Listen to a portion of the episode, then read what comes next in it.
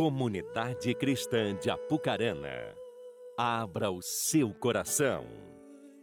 Momento da Palavra de Deus. Boa noite. Vocês querem que eu pregue em inglês, português, espanhol? Olha aí. Vai. Brinca comigo que você vê. Eu arrebento no inglês, irmão. The books on the table. Amém? Rapaz, eu já estou estranho antes de começar a pregação.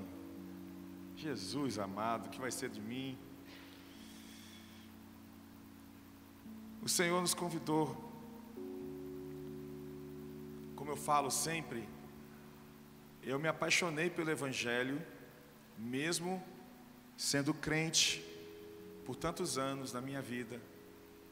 E depois que eu comecei a descobrir a, na palavra de Deus que a vida cristã é muito mais do que eu imaginava, eu me apaixonei pelas Escrituras, me apaixonei por Jesus, me apaixonei pelo reino, porque, irmãos, a melhor coisa que tem é você ser um filho de Deus, da qual você experimenta intervenções divinas na sua vida. Você concorda comigo que tem vezes na nossa vida que precisa haver uma intervenção de Deus forte? E assim como um pai, por exemplo, tem um filho, uma filha casada e de repente essa filha começa a passar por alguns problemas. Por enquanto ele faz nada, só fica observando. De repente o pai liga para a filha: Filha, me dá a conta do banco aí que eu vou intervir nesse negócio. De vez em quando nós precisamos dessas intervenções espirituais na nossa vida. Amém? E nós somos chamados para caminhar numa nova dimensão espiritual. Eu não entendia isso. Eu sou evangélico desde que nasci. Sempre repito isso. Eu sou evangélico desde que nasci. E eu achava que a vida cristã é ir para a igreja, ouvir uma pregação e tentá-la colocar em prática com toda a força durante a semana. Quando eu conseguia, eu era um verdadeiro adorador de Deus na igreja. Quando eu falhava, eu me sentia o pior de todos e eu sentava lá atrás com vergonha de Deus. Então eu vivia nesse ioiô espiritual, essa dinâmica cristã mas não havia nenhuma expectativa minha que havia algo além disso, algo que era mais profundo, algo que era mais espiritual. Até que um dia eu fui num tal de encontro com Deus, que eu sei que vocês não sabem o que é isso aqui. Eu fui no tal de encontro com Deus e lá, depois de tantos anos de vida de evangélico, eu descobri que eu não era crente. Alguém teve essa sensação quando voltou do encontro? Não? Levanta a mão para eu ver. A sensação que eu tive, meu Deus, eu nunca fui crente. Eu era apenas uma pessoa que colocava uma Bíblia debaixo do braço, tinha linguagem de crente, aceitava as, as, as simbologias dos crentes, eu tinha jeito de crente, cantava as músicas do crente, mas eu nunca fui filho de Deus. Eu nunca desfrutei dessas realidades. E quando eu fui batizado no Espírito Santo, você sabe o que eu estou falando. Pega uma pessoa que foi batizada no Espírito e coloca ela de frente para uma árvore. Pega uma pessoa que não é batizada no Espírito e coloca também junto para ver a mesma árvore. Ambas não verão a mesma coisa. Por quê? Porque quem é batizado ou imerso nesta realidade que eu chamo de batismo do Espírito, que é uma, uma imersão numa nova realidade, ambos não enxergam a mesma coisa. O natural vai olhar e falar assim: é uma árvore, que legal. O batizado do Espírito olha e fala assim: uau, glória a Deus. Por quê? Porque esta pessoa foi inserida numa nova realidade e agora ela não enxerga as coisas na mesma maneira. A vida, o lugar é o mesmo, a família é a mesma, as circunstâncias são as mesmas, porém a perspectiva é nova porque você passa a ver as coisas a partir dos olhos do Pai. Então, por exemplo, no jardim do Éden, quando o homem pecou, a Bíblia fala que abriram-se os seus olhos. Ué, mas estava fechado? Na verdade, não está dizendo que os olhos abriram porque estavam fechados no sentido fechado. O que aconteceu é que quando o homem pecou, abriu-se uma nova perspectiva das coisas. O homem gerou uma perspectiva nele, achando que ele poderia viver a vida sem precisar de Deus como governo. Por isso diz que abriram seus olhos. É uma nova perspectiva, mas quando você é inserido nesta nova realidade, quando você é colocado para dentro dessa nova realidade, a partir de agora, toda a sua vida muda, porque você passa a ver as coisas de outra maneira. É como aquela pessoa que quando aceita Jesus, ela, ela fala assim: Meu Deus, como é que eu frequentava tal lugar? Hoje, se você pegar uma pessoa que foi batizada do Espírito Santo, que frequentava boates, por exemplo, e levar ela dentro da boate, ela vai sentir mal porque ela vai sentir um peixe fora d'água. Ela vai ficar com vergonha de estar ali, vai sentir nojo às vezes daquele lugar e falar: Meu Deus, eu frequentava isso que dia e noite, eu virava a, vida, eu virava o sábado em claro aqui dançando nesse lugar, mas agora eu não sei mais viver nessa realidade, por quê? Porque meus olhos se abriram e eu enxergo uma nova realidade na minha vida. Esse é o primeiro benefício daquele que se converte a Cristo. Eu não estou falando de aceitar a Jesus, porque uma coisa é você aceitar Jesus, outra coisa é recebê-lo. Em Lucas 7 fala de um homem fariseu que aceitou Jesus na sua casa, mas não recebê-lo, não recebeu. Mas uma mulher que estava lá, uma mulher prostituta, adúltera, ela recebe Jesus. E o que determina se eu aceitei ou se recebi? É a honra que eu dou a Ele. Essa mulher se joga aos pés de Jesus e começa a lavar os pés dele, porque aquele homem não fez isso, e era, era, era, era protocolo da casa, ele não lavou os pés de Jesus, ele não recebeu Jesus com a honra que ele merece. Então nós temos muitas pessoas aceitando a Jesus na sua casa, estão cantando: ah, entra na minha casa, entra na minha vida. Mas Jesus não quer só entrar na sua casa. Uma pessoa do mundo aceita Jesus na sua casa. Quem não quer aceitar Jesus, cara? Primeiro ele é famoso. Imagina. Ele já é famoso, é o filho de Deus. Todo mundo, se chegar para uma prostituta, um bêbado na rua e falar, você quer aceitar Jesus? Ele vai falar, eu aceito Jesus. Agora, receber é outra coisa. É a partir do momento que as minhas atitudes honrem o que ele fez por mim, determina se eu, se eu, se eu aceitei ou se eu recebi. E esse é o grande problema do mundo evangélico. Tem muita gente aceitando Jesus, poucas recebendo. Por isso não há transformação na vida dessas pessoas. Elas aceitaram, elas aceitam a simbologia, elas aceitam aquele desenho da cruz, esse desenho da árvore. Ela aceita o que eu estou pregando. Ela fala: Nossa, aquele pregador é muito legal. Ele é estranho, mas ele prega bem. O pastor Clevison, eu gosto das pregações dele. Eu gosto do pastor Saulo. Eu gosto de fulano de tal. Mas Jesus não quer que você goste da gente. Jesus quer que você o receba. Receba. Como é receber a Jesus?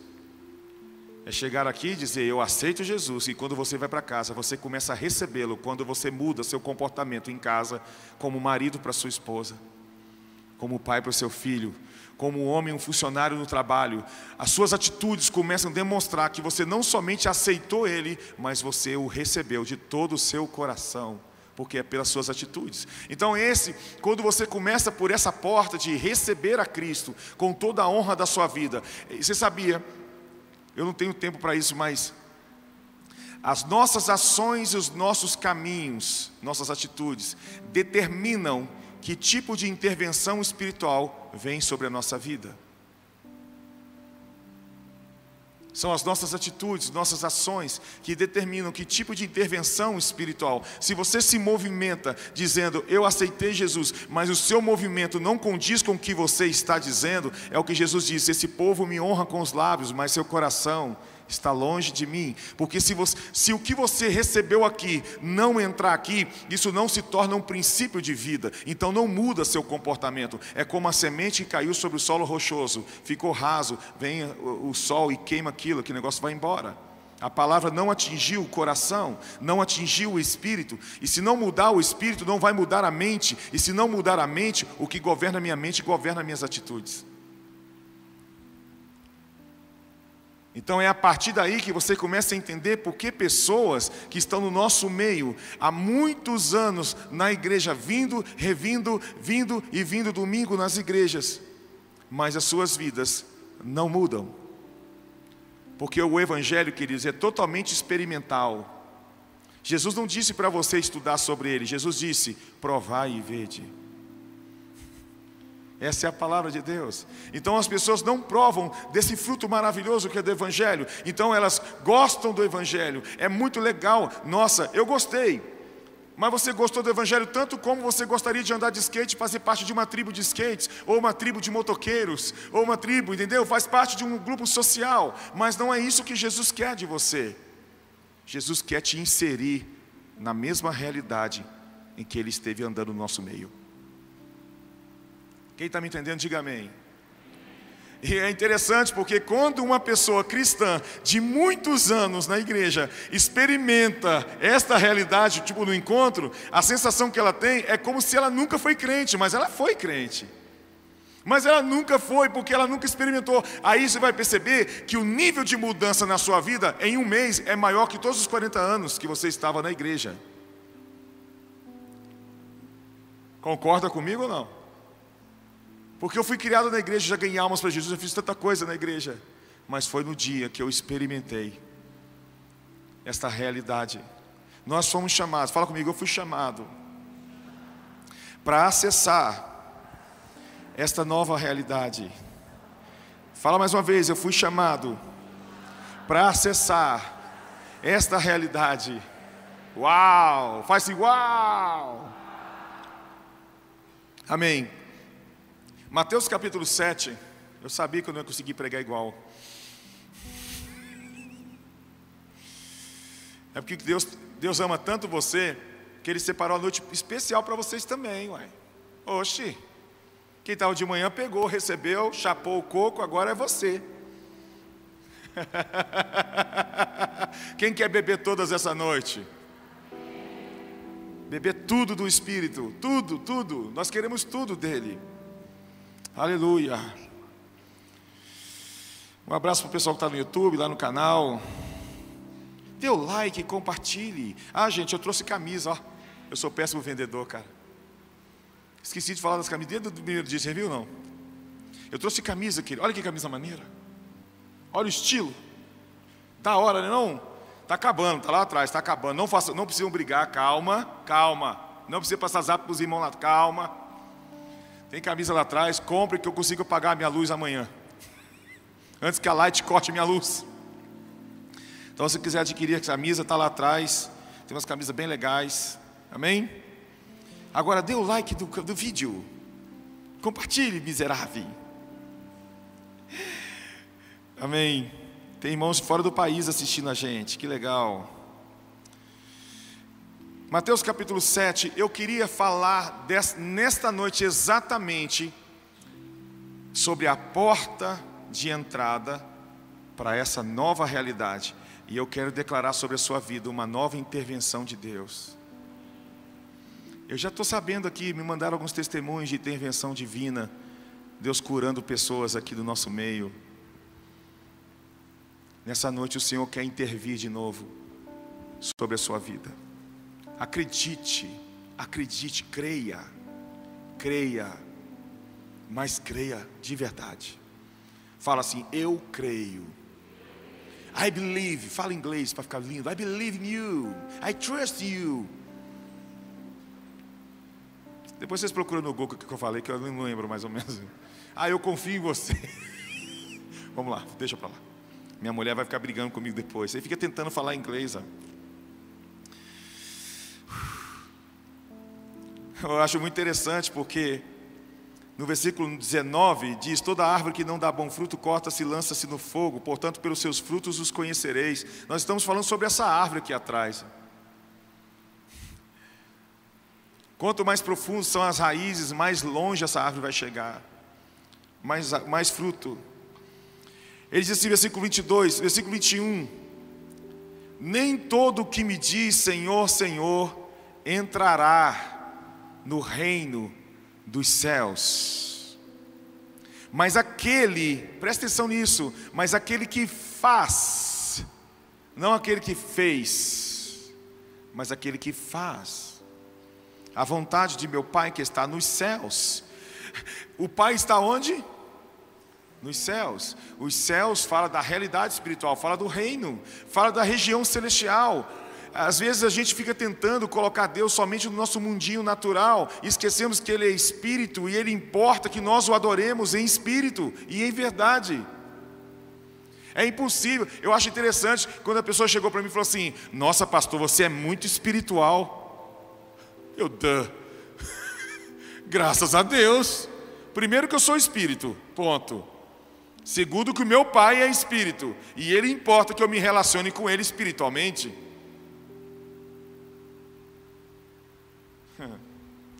Amém? Muitos me dirão naquele dia: Senhor, Senhor. Ó, o crente aí, é crente.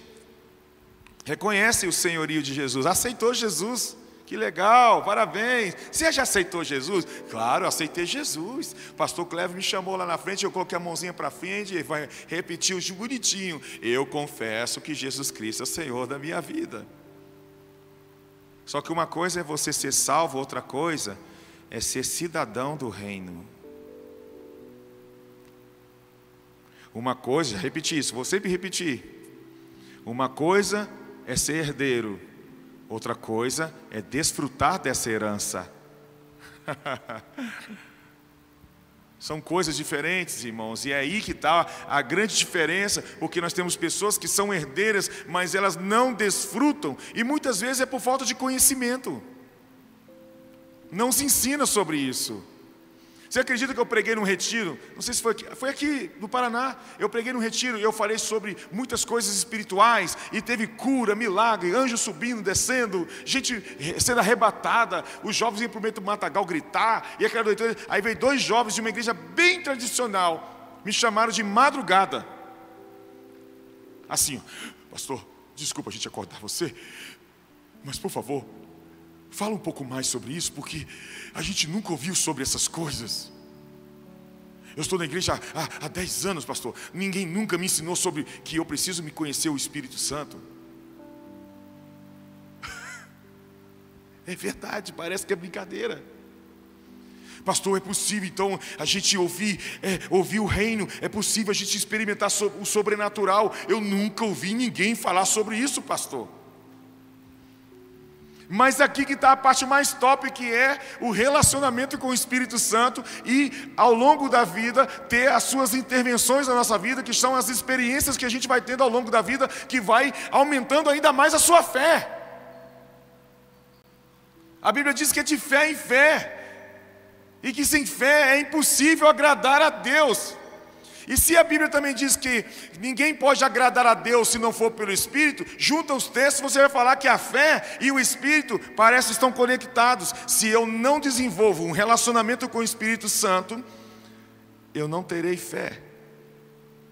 E se eu não tenho fé que o Espírito Santo gera em mim, no meu relacionamento com Ele, eu jamais vou agradar a Deus. É impossível. Só que essa fé, ela é produto do Espírito. A Bíblia não diz para você ter fé do tamanho, do tamanho de um grão. Ah, é só ter um pouquinho de pitinho. O contexto não é esse. Não é do tamanho, é como.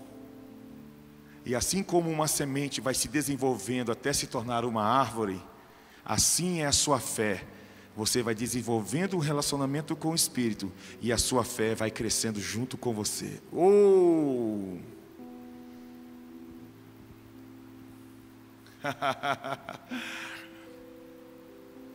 Alguém aqui gostaria de uma nuvem de fé sobre a sua cabeça? Ele diz: Muitos dirão naquele dia, Senhor, Senhor, nós professamos o teu nome. E ele fala: Afastai de mim que é para praticar iniquidade. Você sabe o que ele falou aqui? Ele não está chamando iniquidade pornografia, fumar, cheirar, beber. Ele não chama essas coisas de iniquidade. Sabe o que ele está chamando de iniquidade? Pessoas usadas por Deus. Ele está dizendo que é uma iniquidade quando você é usado por Deus, ou você faz coisas para Deus, e deixa de fazer com Deus. Jesus chamou de iniquidade. Isso é muito sério. Porque é possível você ser usado por Deus e não ser aprovado por Ele. E nós é o que mais temos no Brasil, são muitas pessoas muito usadas, pouco aprovadas. Por isso você vê hoje o YouTube promovendo pessoas que Deus não está promovendo. Mas o cara é usado, tem uma música que toca nas rádios, e a gente trata eles como se fossem autoridades espirituais.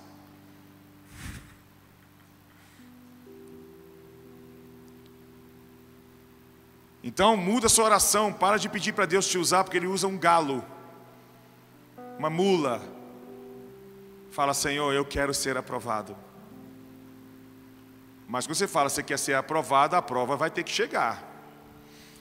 E essa é a parte que a gente não gosta. Aleluia. Estão comigo?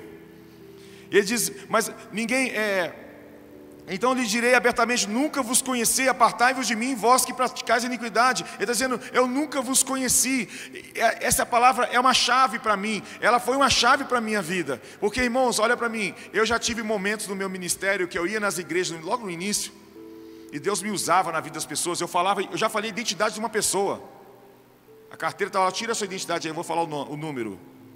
Pum, pum, pum, pum, cara, nossa, que homem usado. Aí a igreja lotava, quando eu ia pregar nas igrejas, lotava de gente querendo ouvir uma palavra do guru espiritual chamado Gideon. Palavra de conhecimento, revelação e tal. E eu entregava, jogava o paletó nas pessoas. Era massa, o pessoal tudo caindo no poder. Aí um dia eu entrei em crise porque eu era usado na vida das pessoas, mas eu não ouvia mais o Espírito falar comigo. Então, às vezes eu ia no seminário e a igreja toda babando aqui na frente, catarro, meleca, sujeira. As mulheres tudo bonitas, no final fica igual o Walking Dead no culto, assim. Os olhos tudo. E eu via as pessoas entrando ali, tendo experiências, e eu, o pregador, ficava assim: Meu Deus, eu estou de fora. E eu tive a minha crise porque eu via as pessoas, eu era usado para levá-las para dentro daquele lugar, mas eu não ia. E como ministro, eu comecei a falar: peraí, tem alguma coisa errada. E sabe que o Senhor começou a ministrar meu coração e falou assim: Gideon, eu comecei a buscar no Senhor, Pai, eu quero, eu quero ser um ministro que eu chapo junto com o povo. Eu não quero ver o povo recebendo e eu também, eu estou de fora? Como assim? E o Senhor começou a ministrar o que eu falei aqui na tarde de ontem sobre os dojis, sobre os espinhos, sobre o espírito de orfandade que havia em mim, que me impedia de entrar nesta realidade, porque esse espírito de orfandade, ele cria uma bolha em volta de você, e você vê o seu irmão do seu lado, chapando todas, e você fala assim: meu Deus, por que, que Deus não me toca? Por que, que eu não sinto nada? E o Senhor começou a ministrar que eu tinha em mim essa bolha que me impedia de entrar nesta realidade, de entrar por essa porta. E aí Jesus, ele fala com Nicodemos sobre nascer de novo, nascer da água do Espírito, e ninguém pode entrar nesse lugar. Se não nascer da água do Espírito, e eu digo para você que nesse momento Jesus não está falando nem de salvação pela graça, não é questão de salvação, mas é questão de desfrutar dessa graça que Deus nos deu. O reino pode ser experimentado agora. Você não precisa morrer fisicamente para que você possa entrar no céu, porque o céu já está dentro de você. E você pode degustar dessa bênção. E irmãos, eu não sei se vocês estão compreendendo a minha crise que eu estou tendo quando eu prego, porque a minha vontade é de gritar para você, para você entender o que eu estou dizendo. Você não precisa morrer para desfrutar da herança que um dia será. Você pode experimentar hoje as bênçãos da era vindoura. Mas tem que nascer da água e do Espírito. E para nascer da água, que representa a palavra, e do Espírito, que representa o Espírito, você tem que morrer para si mesmo. E é aqui que o bagulho é doido. Nem todos querem. A gente esquece que o Evangelho, o caminho é estreito. A gente não quer passar por essa porta porque ela é estreita. E a gente fica é, anulando a obra de Deus. A gente fica, a gente ouve, a gente é confrontado, é legal, foi tremendo, mas vou esperar mais um pouquinho. Espera só mais um pouquinho. Aí o cara vem, a mulher fica quase que cutucando ele. Escuta o cara, meu irmão. Com a máscara, né? Aí vai para casa, não faz nada. Orgulho. O orgulho vai te atrasando na obra maravilhosa que Deus tem para fazer na sua casa, na sua vida. Hoje eu ouvi o testemunho de uma irmã sobre o marido dela que passou por uma fase tremenda de transformação aqui nessa igreja. E ela estava hoje mandando, eh, mandando um recado para mim para minha esposa, agradecendo pela experiência que ele teve no seminário. E eu, é muito legal isso. Cara foi transformado num homem de oração e Deus já levou ele. E ela estava toda grata ao Senhor por tudo que Deus fez.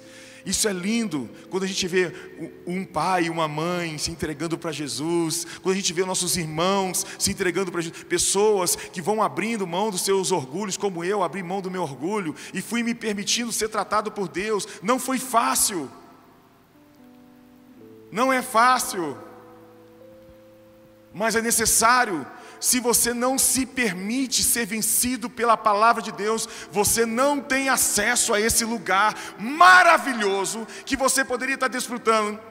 O ambiente desse lugar, o Paulo diz que o reino é justiça, paz e alegria no espírito. Três coisas. Foi exatamente isso que o pai fez com o filho mais novo quando voltou, lembra? Colocou nele um manto justiça. Colocou autoridade nos seus dedos, o anel, paz. Levou para casa e fez uma festa com aquela sandália nova, alegria. O pai o levou de volta para o ambiente da casa, para desfrutar daquilo que ele nunca desfrutou, ainda sendo filho, morando naquela casa, mas ele nunca experimentou aquele ambiente mesmo sendo filho herdeiro. Estão comigo?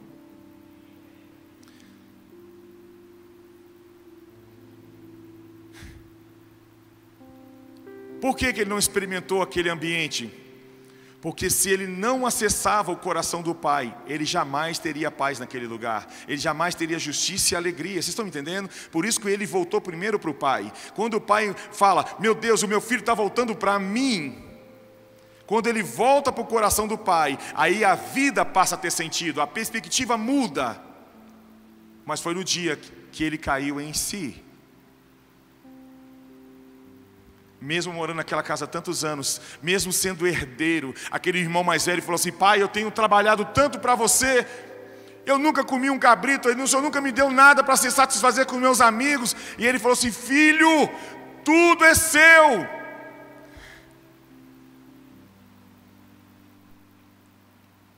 Tudo é seu. Mas ele não conseguia entender porque ele não desfrutava dessa realidade, porque ele era filho, mas não funcionava como filho, porque o que determina se você funciona ou não é relacionamento recíproco. Assim, por exemplo, não adianta você ser marido, agora é papo de homem casado, né? Não adianta você ser marido rico, dinheiro, comprar presente para sua mulher, fazer tudo por ela. Mas se em casa você não funciona como marido, é como se ela não tivesse marido. Assim como um pai. Porque uma coisa é você ser pai, outra coisa é ser paterno. Se você é um pai muito legal, trabalha, trabalhador, cuida da sua família, tal, dos seus filhos, dá, dá tudo para ele, paga tudo para ele, mas se você chega em casa e não tem relacionamento com seu filho, é como se ele não tivesse pai, é como se ele fosse órfão, mesmo sendo vivo. Porque não adianta você ser filho de Deus se você não funcionar como filho de Deus. E nós temos milhares de filhos de Deus no nosso meio que não se relacionam com o Pai. Por isso é como se eles não fossem. É ser herdeiro e não desfrutar. Estou errado? Não. Porque eu estou falando de experiência própria, eu sou maduro nessa área. Porque eu passei a minha vida toda ganhando almas para Jesus, falando de Jesus. Eu fui pregar, eu, eu, sou, eu, eu fui um evangelista muitos anos com meu avô. Eu fiz muita coisa. Nós já viajamos o Brasil inteiro. Meu avô carpinteiro, a gente ganhava alma a rodo, como diz o mineiro. Mas eu nunca desfrutei dessa presença aqui. É possível, gente, eu vou falar para vocês. Todos os ministros dessa casa aqui são muito ungidos. A hora do louvor é uma coisa muito top. Os caras ministram, os músicos são bons. A presença de Deus está aqui. E é possível você estar sentado nessa cadeira e não estar desfrutando da mesma realidade que eles estão ministrando. É possível você ser apenas um espectador de culto. Quando você não desfruta, você só assiste. Isso é muito chato. É chato ver o Saulo ali, ó, com esse barbão dele lindo. Deu sorte que eu não te mordi esse ano, miserável. Ano que vem você vai ver só. É, é chato ver as irmãs que estavam aqui chapando o coco. E você assim, ó.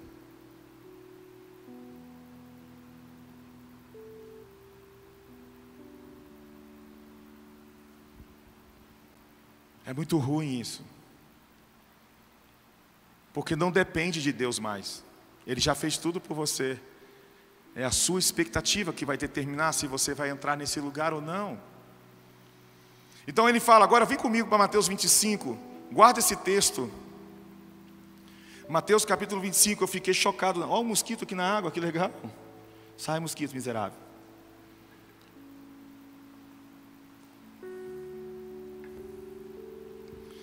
Mateus 25. Estão comigo, irmãos? Vocês estão conseguindo me compreender? Eu estou conseguindo ser didático. Mas, que é isso? Tem um anjo na câmera?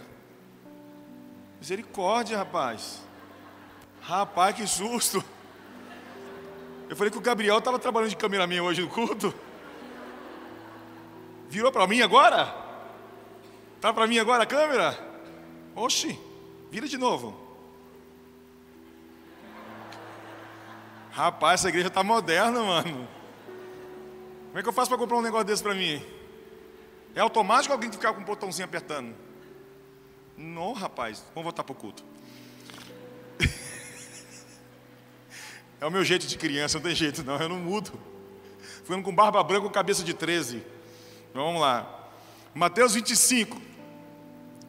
Presta atenção nesse texto, irmãos, porque ele contextualiza o que eu estou dizendo, tentando passar para vocês.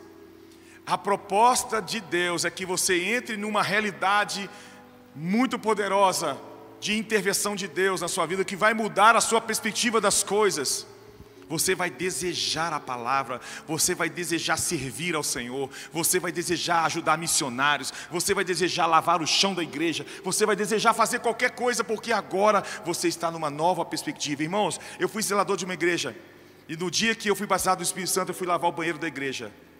E eu lembro que eu comecei a lavar o banheiro e comecei a chorar, e o Senhor começou a mostrar para mim uma nova perspectiva e eu comecei a louvar ao Senhor por ter tido a honra de ter sido faxineiro daquela igreja. Eu falei, meu Deus, eu estava no melhor lugar. Os melhores lugares no reino não estão nas plataformas. Aqui nesse mundo, estar na plataforma é muito legal. Você se torna um referencial, as pessoas te aplaudem, tratam você com carinho. Mas no reino é o contrário. No reino é o contrário, os maiores homens de Deus do Brasil não estão nas plataformas do YouTube, estão nas comunidades, estão nos lugares escondidos. Os melhores homens e mulheres de Deus estão nesses lugares, são tesouros escondidos do Pai.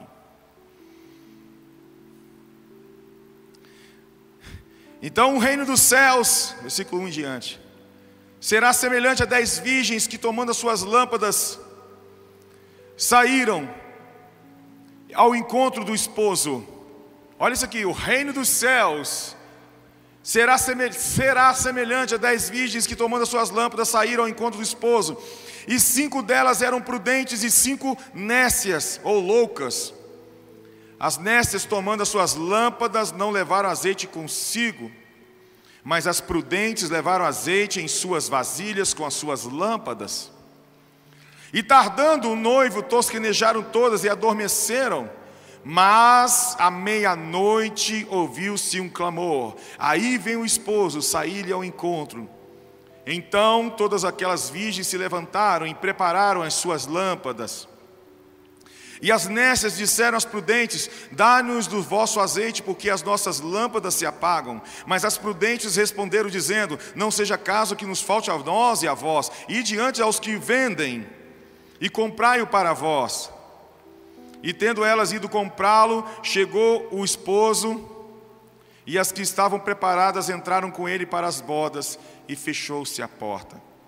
E depois chegaram também as outras virgens. É agora que eu quero chamar a atenção para o texto. Olha o que diz. Depois chegaram também as outras virgens, dizendo: Senhor, Senhor. Nossa, parece ter um déjà vu. Vocês leram isso em algum lugar hoje? Senhor, Senhor, abre-nos. E ele respondendo disse: Em verdade vos digo que vos não conheço. Onde é que a gente leu isso? Você lembra? Mateus, capítulo 7. E ele respondendo disse: Em verdade vos digo que não os conheço, vigiai, pois, porque não sabeis o dia nem a hora que o filho do homem há de vir. Uau! Gente, presta atenção nisso. No primeiro texto que eu li, que ele fala Senhor, Senhor, muitos naqueles dias vão dizer Senhor, Senhor, abre-nos a porta. Ou, ah, desculpa, Senhor, Senhor, temos profetizado em Teu nome. Temos curado em Teu nome, temos feito sinais. Você sabe o que é sinais e maravilhas? Eu andei com um homem que quando ele orava, caía pó de ouro nas pessoas, dente de ouro, parafuso sumia. Como eu falei ontem, sinais, maravilhas. Uma vez o Mike foi ministrar numa igreja que uma mulher que não tinha o tímpano, voltou o tímpano dela. Sinais e maravilhas, curas, milagres. Ele disse: Senhor, Senhor, nós temos profetizado o teu nome. Ele não está falando de falsa profecia. Então, as pessoas que foram usadas por Deus com dons espirituais incríveis. E ele vai dizer: Eu não vos conheço, apartai-vos de mim os que praticais iniquidade. Agora, ele diz, Jesus conta uma parábola num contexto escatológico e ele descreve a igreja dos últimos dias. Não estou falando da denominação dos últimos dias, falando da igreja em si. Amém? E ele, olha o que Jesus fala, ele fala que naquele dia, nos últimos dias, ou seja, ele está citando hoje, porque eu creio que eu estou nos últimos dias. E Jesus descreve qual é a situação da igreja dos nossos dias. E ele fala que 50% dessa igreja dos nossos dias, ela não está entrando nesta realidade, ela está fora. Ele fala dez virgens, ele não fala cinco virgens e cinco prostitutas. Se fosse cinco prostitutas, ele está falando dos ímpios, mas ele está falando da igreja, pessoas que foram lavadas e remidas pelo sangue de Jesus. E ele fala que cinco, cinco delas são nécias. E tem um momento nesse lugar, porque a proposta de tudo é que essas noivas sejam reconhecidas para que elas entrem numa porta que leva para uma realidade. É possível ser igreja sem viver essa realidade.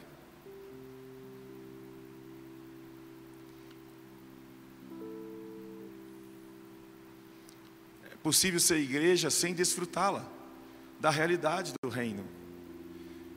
E ele fala: olha, e aí o que é interessante é que em, algum momento na parábola, o elemento principal que determinou a entrada ou não, ou reconhecimento, você sabe que Labão enganou Jacó. Lembra? Com a noiva. E na cultura judaica, toda vez que o noivo vinha, ele vinha com uma lâmpada e ele passava assim, ó, já estava tarde, então ele já passava a lâmpada para ver se realmente era uma tradição. E esse noivo então, ele vem e diz: Eu não reconheço vocês. E elas não entram naquela porta que simboliza a entrada para uma nova realidade. E, em algum momento da parábola, o elemento principal da parábola é o azeite. Fala comigo, azeite. Ok, nós sabemos que a figura do azeite é muito poderosa para se falar do Espírito Santo. Então, a figura principal que determinaria a entrada nesta realidade ou não, que é as bodas, que é desfrutar. As bodas falam de uma festa, fala de alegria. Estão comigo não? O azeite é o elemento principal da parábola. Agora, que tipo de obra o azeite precisa fazer? Por quê? Porque em Mateus capítulo 7, Jesus diz que muitos vão dizer: Senhor, Senhor, temos profetizado, curado, feito sinais e maravilhas. E ele vai dizer: Não vos conheço. Ou seja, os dons do Espírito não é que determina a entrada. Então, qual é a obra específica do Espírito Santo que ele está dizendo? Que determinará se eu entro ou não nesta realidade é o fruto.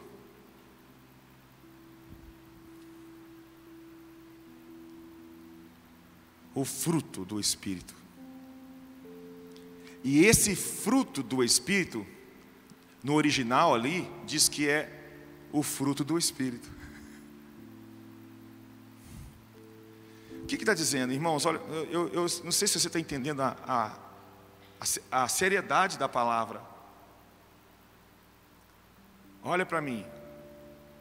Você pode ser crente a vida inteira e nunca entrar ou desfrutar desta festa. Você pode ser usado por Deus, ter o um ministério conhecido do Brasil inteiro e nunca saborear da mesa do rei. E o único, vou falar de novo, o único que pode levar você para dentro desse lugar se chama Espírito Santo. E somente o Espírito de Deus pode levar você para esta realidade. E se você não desenvolver relacionamento com Ele, você nunca vai chegar lá só porque você leu a Bíblia 30 vezes. A Bíblia não diz porque Deus amou o mundo de tal maneira que deu seu livro. porque se você estudar a Bíblia resolvesse, Jesus não precisava vir, nem o Espírito precisava estar conosco. O Jô Soares sabe mais de Bíblia que muitos de nós. Tem ateu que dá aula de Bíblia para você. Porque não acontece quando você lê a Bíblia. É só quando você faz assim, Senhor, que estas palavras sejam a minha realidade e eu me permito ser vencido por elas, eu me permito ser tratado por elas, eu me permito ser curado, eu abro mão do meu orgulho, eu abro mão das minhas vaidades, eu abro mão de tudo, eu estou disposto a me crucificar, eu me crucifico na cruz, eu abro mão. Eu deixo o Senhor me tratar, tratar meu caráter, tratar meu casamento, tratar minha vida. Eu deixo, eu não estou mais preocupado com a minha imagem. Aí sim, o Espírito encontrou um coração disponível a entrar por essa porta. E ele começa a fazer uma, uma, uma obra no seu interior, curando você, tratando você, sua alma, mostrando para você coisas terríveis, mas não é para te oprimir, é para te curar. E juntos, como amigos íntimos, à medida que você vai deixando Ele trabalhar sua alma, seu corpo, seu coração, você começa a acessar isso. Ó, imagina que isso aqui, esse tapete aqui é o lugar. Aí o Senhor vai tratando o seu coração. Filho, você precisa pedir perdão.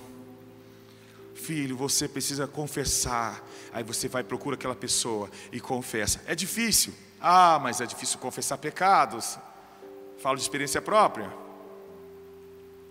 Aí você confessa, pede perdão para seu pai, procura sua esposa e pega um balde com água, lava o pé dela e fala: amor, me perdoa, eu, eu, por favor, me ajuda. E aí sim, aí você começa, procura o seu pastor, fala: pastor, eu, eu sou um safado, sabe, pastor? Eu, eu me masturbo vendo pornografia na internet de madrugada com a minha esposa do lado, pastor. Aí o pastor, vem cá, seu sem vergonha, vamos orar, vamos tratar. É, não é assim? Aí você confessou, tirou um peso das suas costas, chamou a sua mulher, orou com ela, e o diabo saiu fora disso, e de repente os seus pés começam a acessar o ambiente de glória. Aí quando você vai para a igreja, já com o pé lá dentro,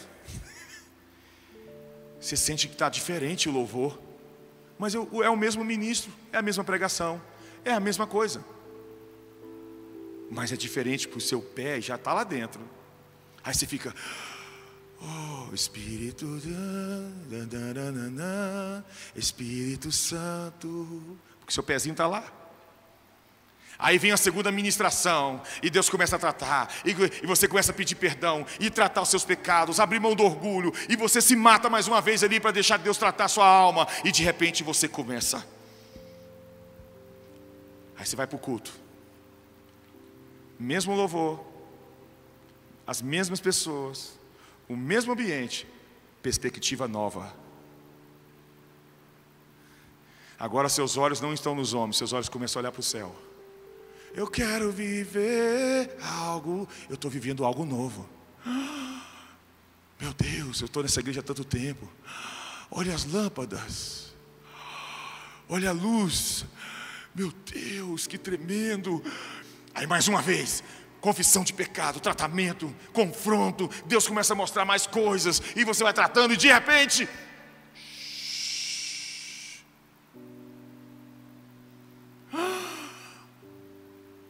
Eu nunca fui crente.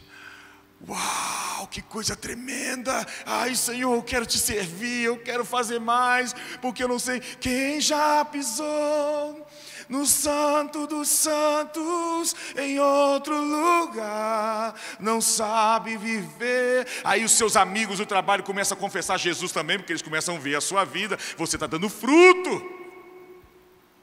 Assim brilha a vossa luz diante dos homens, para que vejam as vossas boas obras e glorifiquem a vosso Pai que está nos céus. Agora você não é crente de palavra, você, tem, você é crente de atitude, você é o melhor funcionário, você é o melhor marido, você é o melhor filho, você é a melhor esposa, porque, porque você está em Cristo, e quem está em Cristo, nova criatura é, as coisas velhas se passaram, e eis que tudo se fez novo, tudo novo de novo.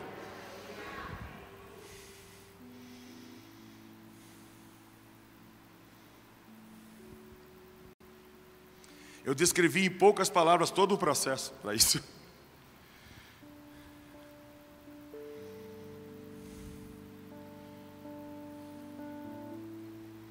Meu pai estava afastado. Talvez ele esteja me assistindo aqui, né, pai? Manda um alô para mim. Meu pai estava afastado, mesmo na igreja. Meu pai é aquele crente que ia para a igreja, Fazia tudo direitinho, dava o dízimo, dava oferta, participava de tudo. Achava lindo. Chegava em casa, falava 30 palavrões do pastor. Mas quando viu o pastor da igreja, paz, pastor, tal. Chegava em casa, extremamente oprimido pelo diabo. E vários pecados que meu pai carregava, que ele já confessou isso publicamente, então eu estou falando nada que. Chegava em casa, era outra pessoa, mas aqui na igreja, a paz, Todo mundo bonitinho com aquele, aquele desodorante febo, sabe? A paz, queridos, graça e paz. É, eu quero viver algo novo. Chegava em casa, falava mal do pastor, xingava todo mundo. Era uma outra linguagem. Quando eu fiz o encontro com Deus, eu e meu pai, nós tivemos um. Não estava muito legal nossa amizade. Eu passei a morar com ele, não estava bem. Mas eu voltei do encontro com Deus, o Senhor falou para mim assim: agora vai começar. Sabe o que eu fiz? No primeiro dia depois do encontro com Deus, eu estava orando em línguas no quarto. O Espírito falou assim: vai lá na padaria comprar pão, faz o café para seu pai. Fiz um café para meu pai. Meu pai está de prova, se estiver assistindo, ele sabe o que eu estou falando. Fui lá no quarto, abri a porta, meu pai estava lá dormindo, sentei no peito dele na cama. Pai, ele, oi, tudo bem? Pai, tem uma bandeja aqui com café para o senhor. É? É, eu fui na padaria comprar para o senhor. E eu tenho algumas palavras para te dar. Pode falar. Pai, eu te perdoo por tudo que aconteceu no passado. E eu te peço perdão, porque eu nunca tive a oportunidade de ser um filho para você. Então, a partir de hoje, eu faço um compromisso. Eu vou me tornar o filho que você nunca teve. Aí ele já ficou emocionado com aquilo, me abraçou, tomou o café, foi de pijama para a igreja perguntar para o meu pastor se fizeram lavagem cerebral na minha cabeça. Se ele estivesse assistindo, ele sabe o que eu estou falando, é verdade. O pastor Ed Wilson, que era meu pastor, falou: Gideon, seu pai veio aqui. E entrou no, no, no gabinete chorando e falou assim: O que está acontecendo com meu filho? Vocês fizeram alguma lavagem cerebral nele? Porque seis da manhã hoje ele levou café para mim. Aí o pastor falou assim: Seu filho? O seu filho morreu no encontro com Deus. Seu filho é outro filho agora. Aí sabe o que eu fazia? Eu trabalhava com meu pai pintando. De pedreiro? Meu pai estava trabalhando, eu ficava de, ele estava de costa, eu ficava aqui, ó. Cheio de andar a cantura e a Aí ele virava para mim, rebalar,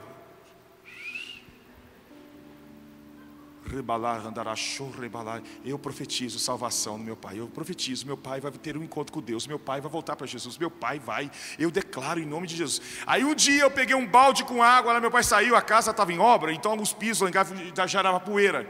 Dois andares. Ele saiu com minha, minha boa drasta, que agora não é mais madrasta, é boa drasta. Peguei um balde com água, enchi os baldes.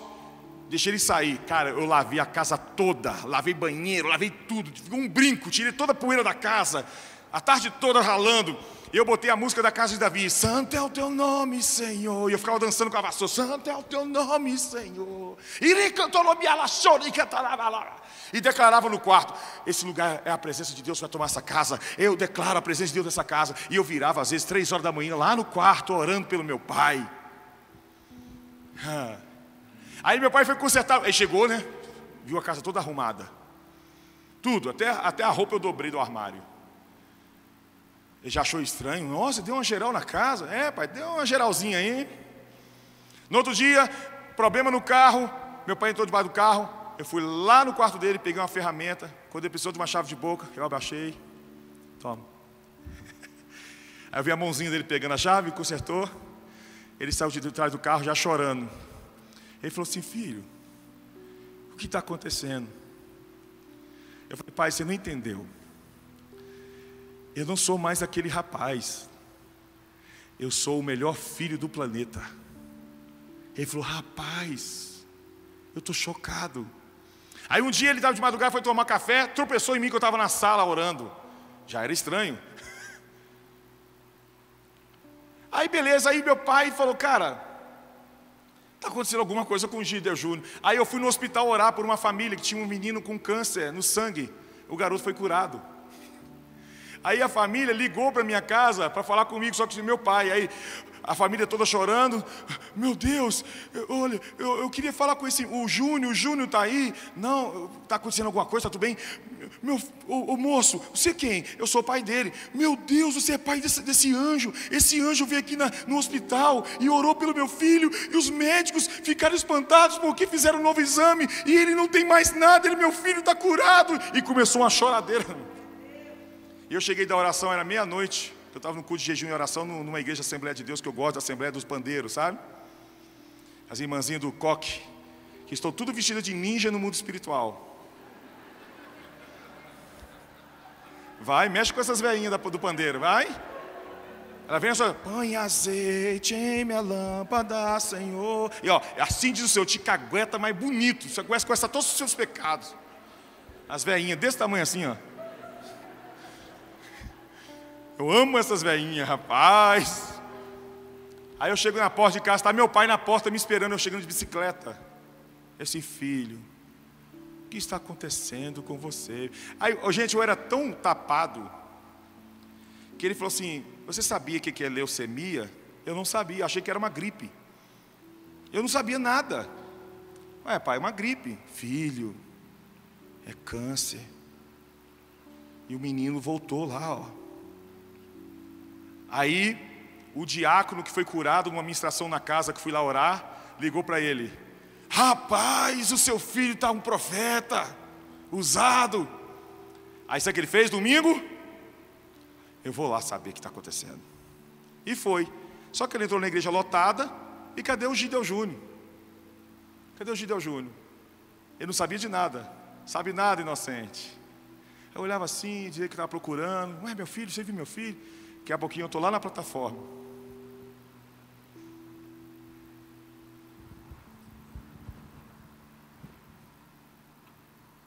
Já estranhou, né?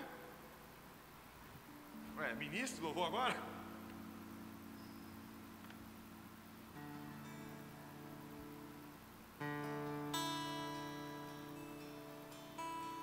Poderoso Deus.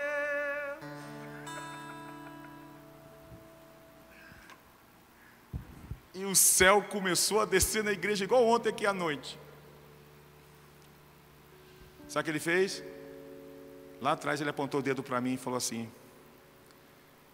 Eu quero o Jesus do meu filho.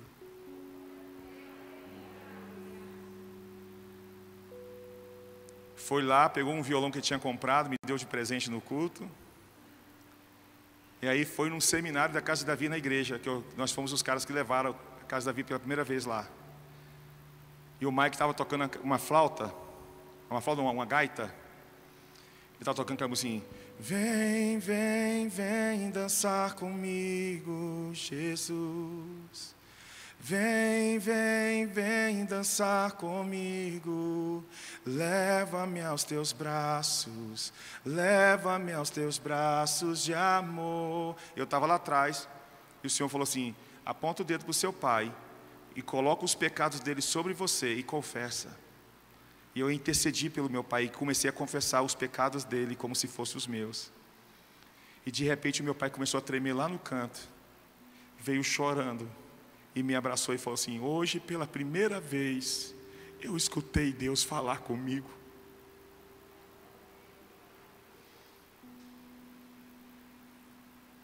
Meu pai se tornou líder de intercessão.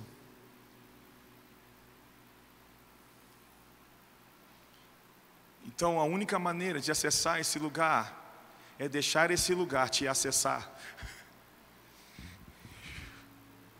Porque não é você que acessa, é Ele que acessa. Ele só precisa encontrar um coração que se permita ser vencido por Ele. O convite essa noite é para a gente desfrutar. Eu não estou esperando uma manifestação poderosa de Deus nesse lugar. Eu estou esperando uma manifestação poderosa de você.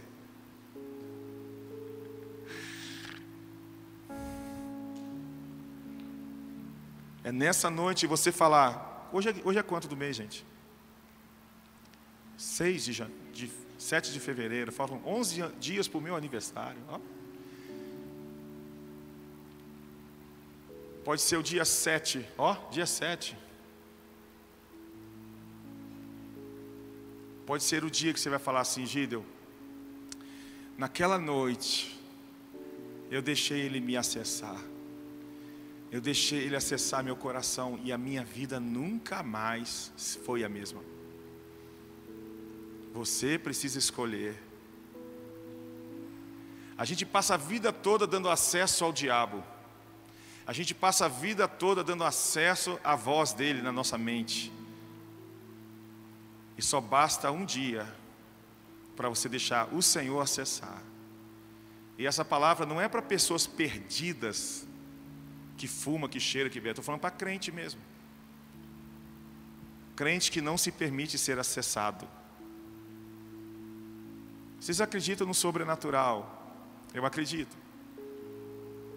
E em Sorocaba, quando eu fiz a música Faz Outra Vez, eu estava ministrando um seminário de cura, quando eu vi os anjos com várias chaves nas mãos, várias chaves.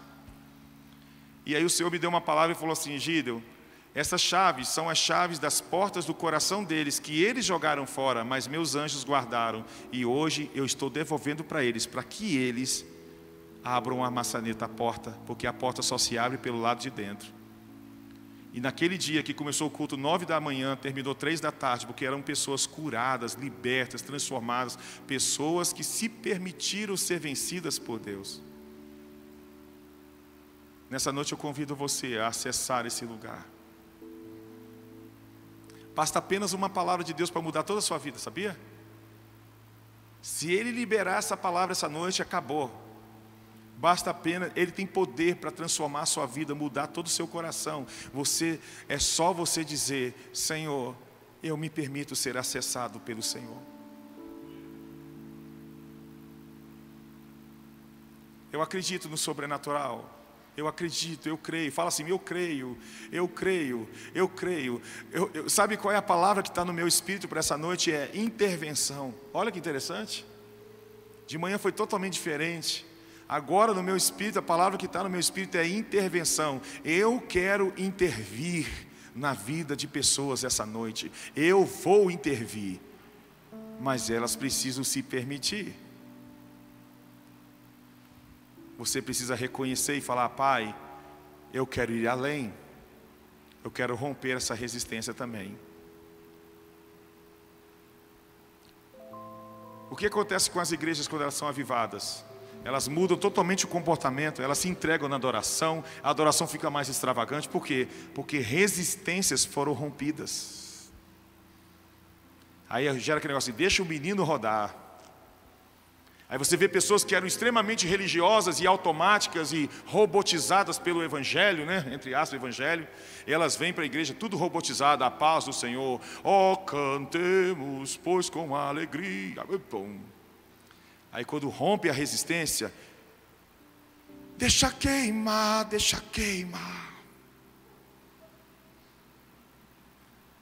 É isso que o Senhor quer fazer na sua vida, Ele quer romper as resistências para que você vá além, vá além. Desde aquele dia, eu estou vendo o Senhor com um prumo, abençoando vocês.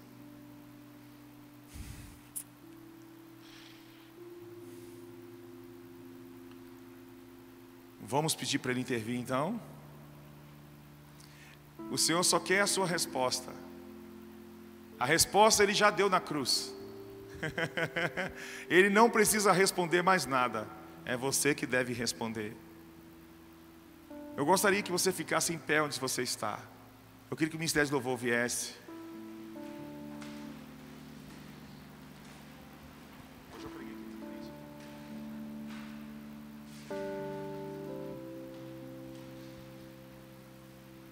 Nós vamos cantar louvores para o Senhor.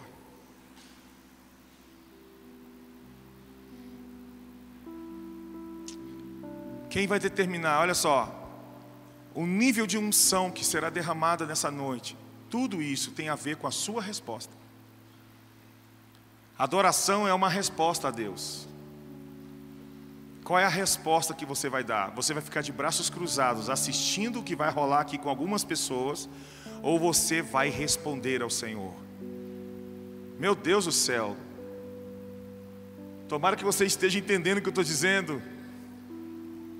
Qual é a resposta que você vai dar, meu irmão? Você vai deixar esse seu jeito fleumático te governar? Ou vai deixar o Espírito te conduzir e te encher de, da presença e você ser tomado por uma presença de Deus a ponto de você perder o controle para Deus? Qual é a resposta que os jovens e adolescentes vão dar essa noite? Estão facinho, facinho. Hum. Qual é a resposta que as senhoras vão dar? Qual é a resposta que as crianças vão dar? Qual é a resposta que o motoclube menorá vai dar essa noite? Extravagante? Tem algum extravagante aqui hoje? Porque o seu pai é extravagante. Ele gosta de extravagância, senão ele não chamava o povo para ir para o Egito para dançar. Entenderam, né? Instituiu sete festas por ano. Eu acho que ele gosta de uma, de uma bagunça santa. No céu tem som de trovões, não tem nada de silêncio no céu, já reparou não? Não tem ninguém sentado no céu, já reparou não? A cadeira é só dele. E o trono se mexe, não é parado. Tem trono, o trono tem rodas, ele fica andando, e som de trovões, relâmpagos, som de trombetas, e os anjos cantando santo, santo, santo. E Ele nos convida a fazer som para Ele. Batei palmas para Ele, dançai diante dEle, gritai. qual é a resposta que você vai dar essa noite. O ministério vai ministrar. E eu não quero que eles fiquem pedindo para você levantar a mão. Levante a mão. Você... Não. Você não é um robô. Faça o que o Espírito te mandar fazer. Agora eu vou dizer para você o que vai acontecer. Vai ter pessoas curadas no meio do banco. Tem anjos de cura aqui. Eles vão curar pessoas aqui essa noite. Você que tem problema nos rins, o Senhor está dizendo que tem uma pessoa com problema nos rins, o Senhor vai tocar seus rins essa noite. Você vai ser curado. Seja no YouTube, seja lá fora que está assistindo, o Senhor vai intervir. Ele só precisa da sua resposta, até que Ele intervenha. Vamos, abre os seus lábios e deixa fluir. Isso, deixa fluir.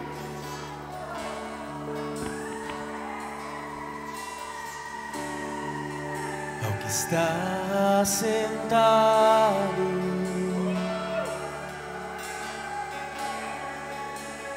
no trono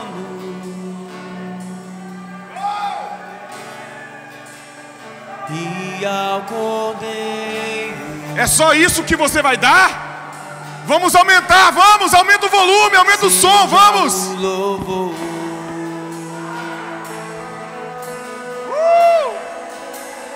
Seja a honra,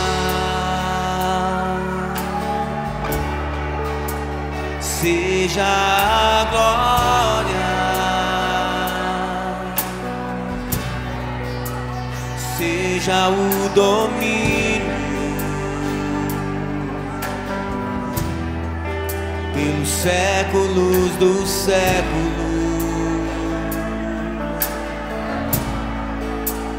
Seja a honra, seja a glória, seja o domínio pelos séculos dos séculos.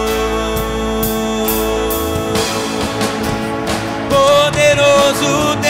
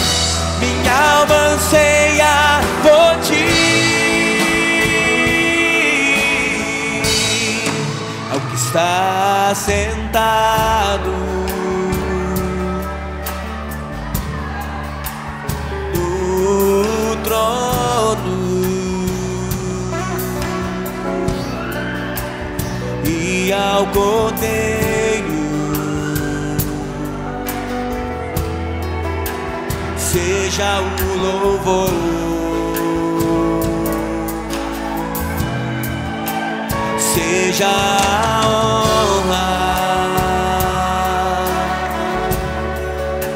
seja a glória,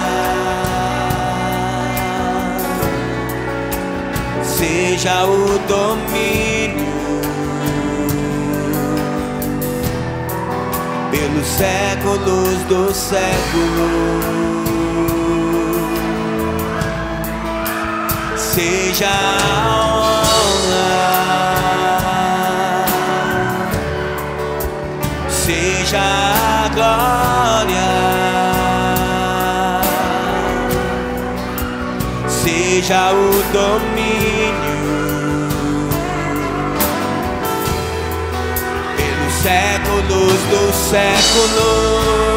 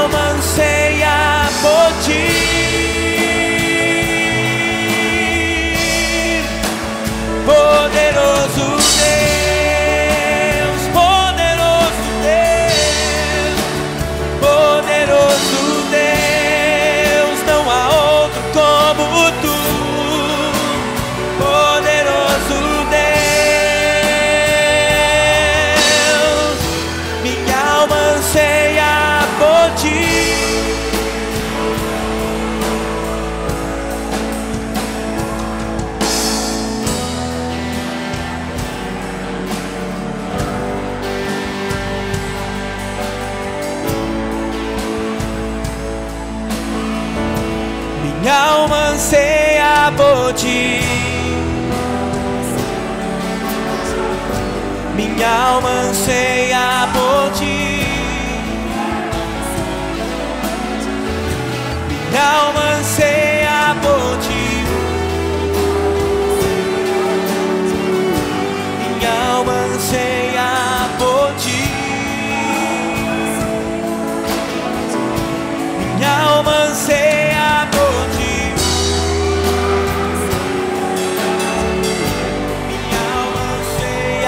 아버지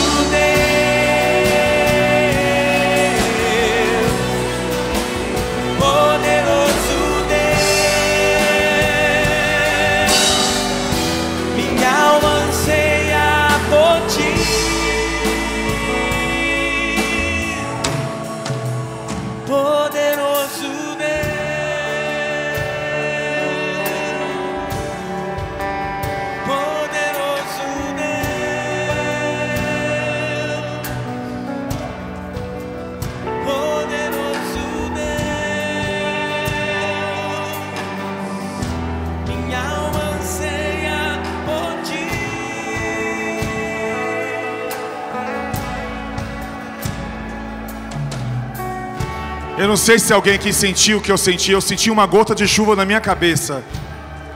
Levante a sua mão para o céu. Levante a sua mão para o céu.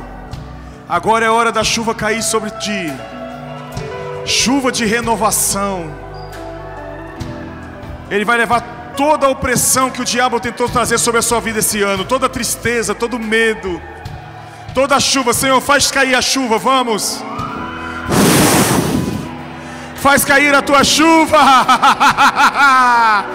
lava por inteiro, lava por inteiro, lava por inteiro. Poderoso Deus.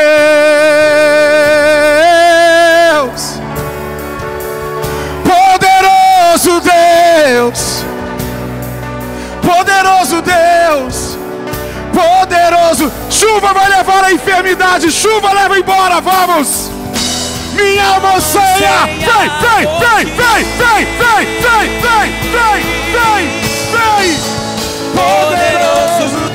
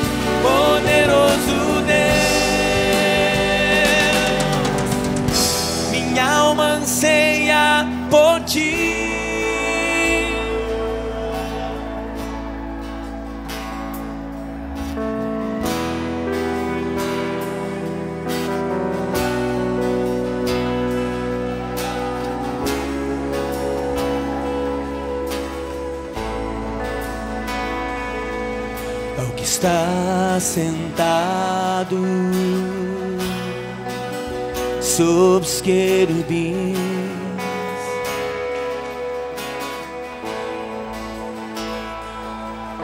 Ao que está entronizado em meio aos serafins.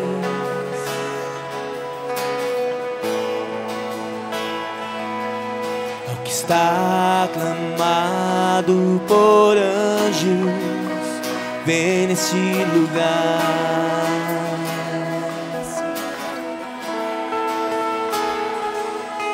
Ao que está sentado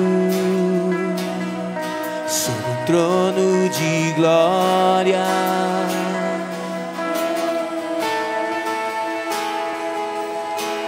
Está entronizado sobre os louvores do seu povo.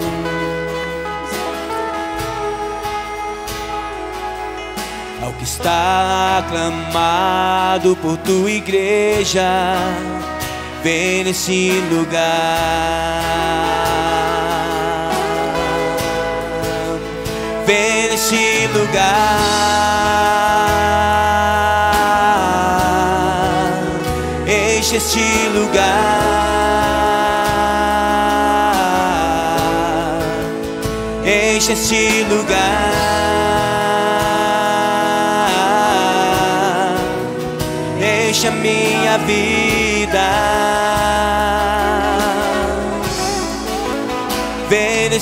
Lugar.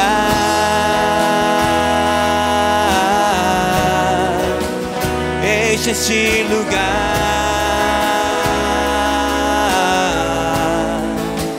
Enche este lugar.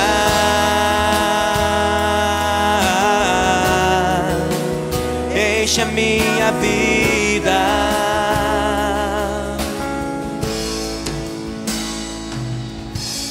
está sentado sobre os querubins.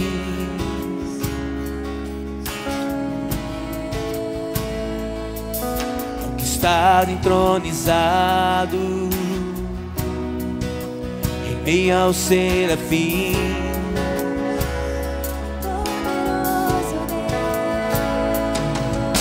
está aclamado por anjos. Vem neste lugar, neste lugar, ao que está sentado sobre o trono de glória.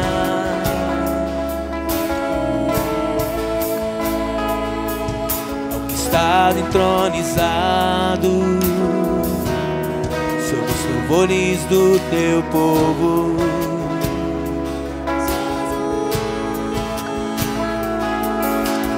Está aclamado por tua igreja, vem nesse lugar. Vem nesse lugar. Enche esse lugar.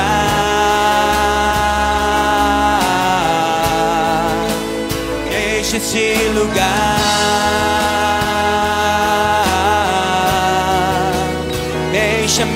Minha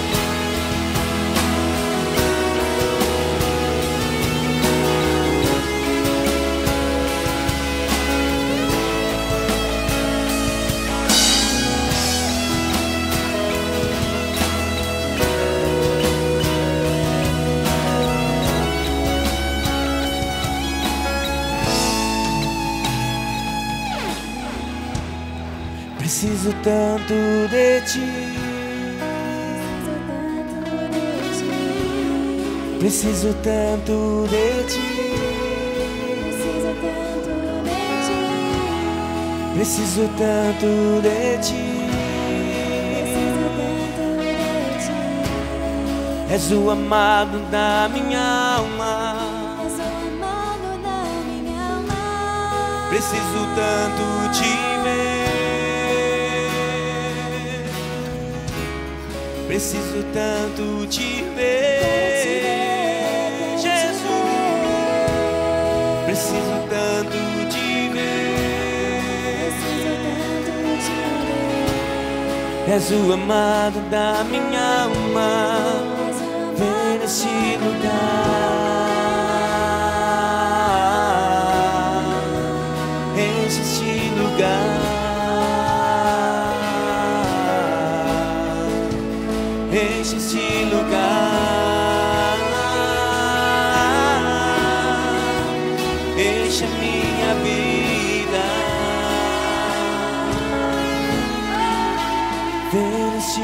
Lugar.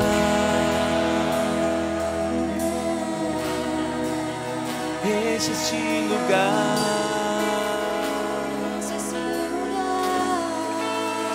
Enche este lugar.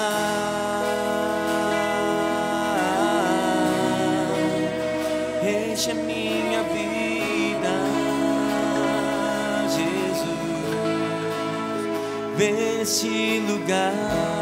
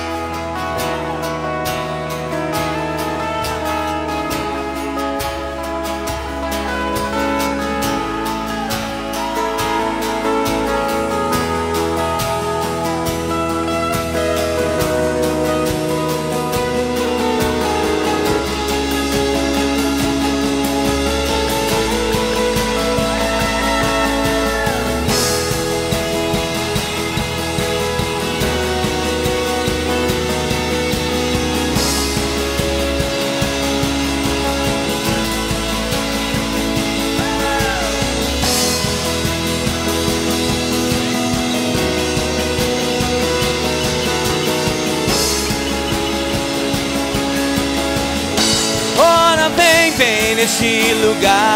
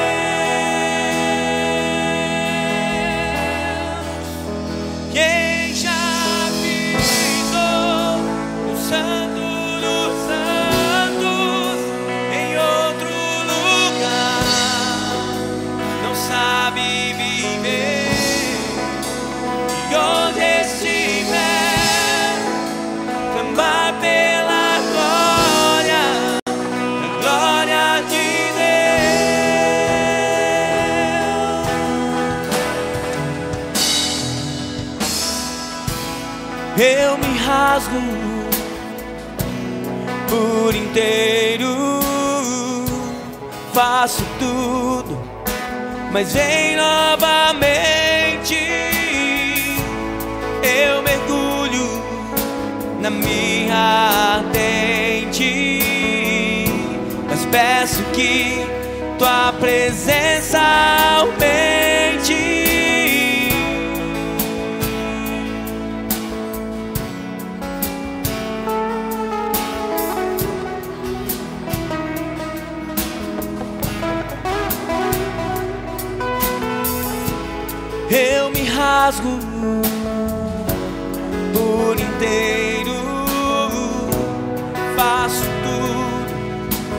vem novamente. Eu mergulho na minha ardente, mas peço que tua presença aumente. E se eu passar pelo fogo,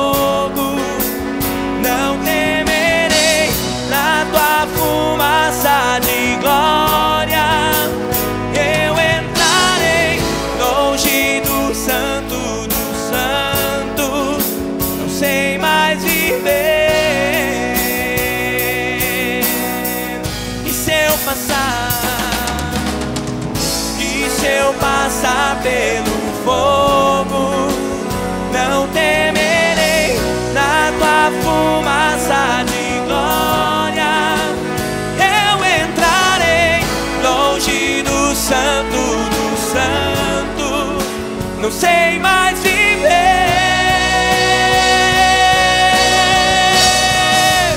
Quem já pisou no santo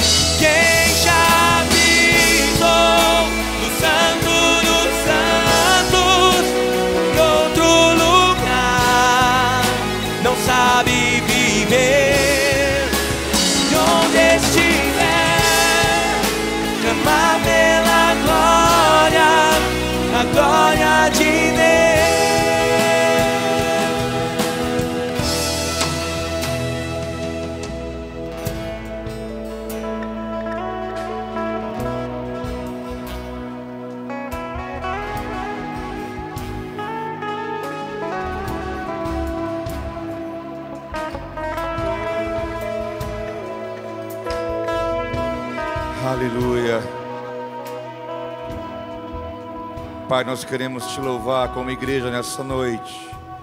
Te agradecer, meu Pai. Te agradecer porque tua graça nos basta e somos privilegiados por só não contar com a tua presença, mas com a tua manifestação, com a tua voz audível aos nossos ouvidos, com os nossos olhos abertos, podemos contemplar a tua glória na beleza da tua santidade. Pai, em nome de Jesus, conduza-nos como filhos, como igreja. Nós somos o teu corpo, meu Pai. Nós somos o teu corpo aqui.